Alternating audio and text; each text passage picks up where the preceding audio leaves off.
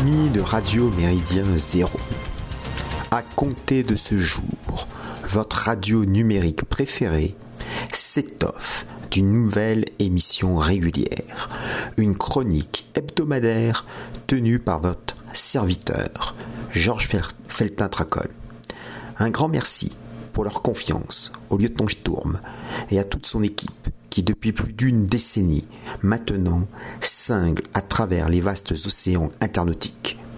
Pour ma part, je franchis l'équateur symbolique qui sépare l'état d'invité à celui d'animateur.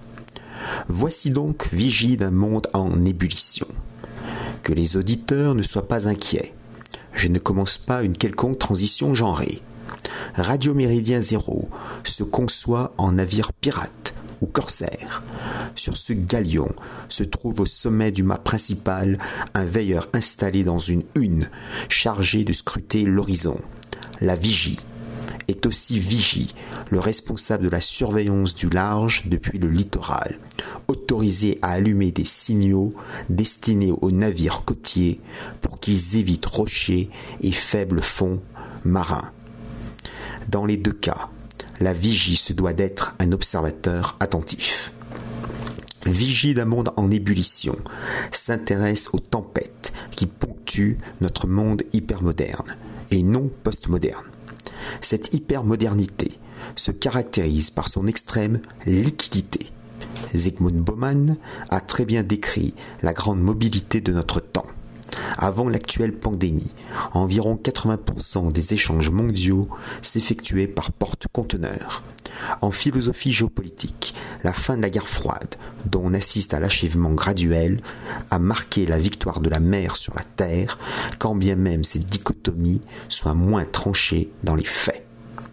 Le triomphe métaphysique de la mer explique par conséquent cette ambiance fluide qui s'infiltre partout, du contrat de travail toujours plus flexible aux rapports amoureux inconstants, en passant par l'hypertrophie des réseaux sociaux sur Internet. Pour user d'une métaphore marine, l'accélération des très gros coups de tabac politiques, sociaux, économiques, culturels et diplomatiques fait que notre époque mouvante entre en ébullition L'expression se comprend aussi comme la situation du crabe plongé dans une casserole d'eau qui chauffe doucement jusqu'à l'ébouillantement final. Quelle terrible et atroce image pour nous autres crabes en puissance. D'une durée variable de 5 à 10 minutes, les chroniques de la vigie d'un monde en ébullition couvriront tous les domaines possibles et imaginables. Elles traiteront autant de l'actualité immédiate que de la longue durée. Au gré des circonstances, elles concerneront un ouvrage, un film, une série télévisée, une personnalité, une idée, etc.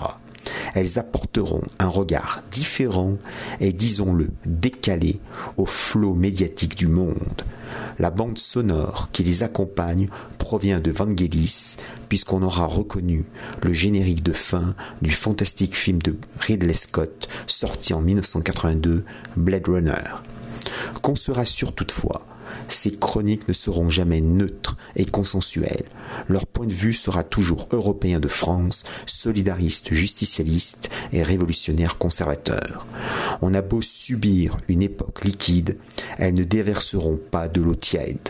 Symbole du café du commerce virtuel et vain, les commentaires seront bien sûr fermés. Et comme on le disait peut-être sur l'île de la Tortue au XVIIe siècle, salutations flibustières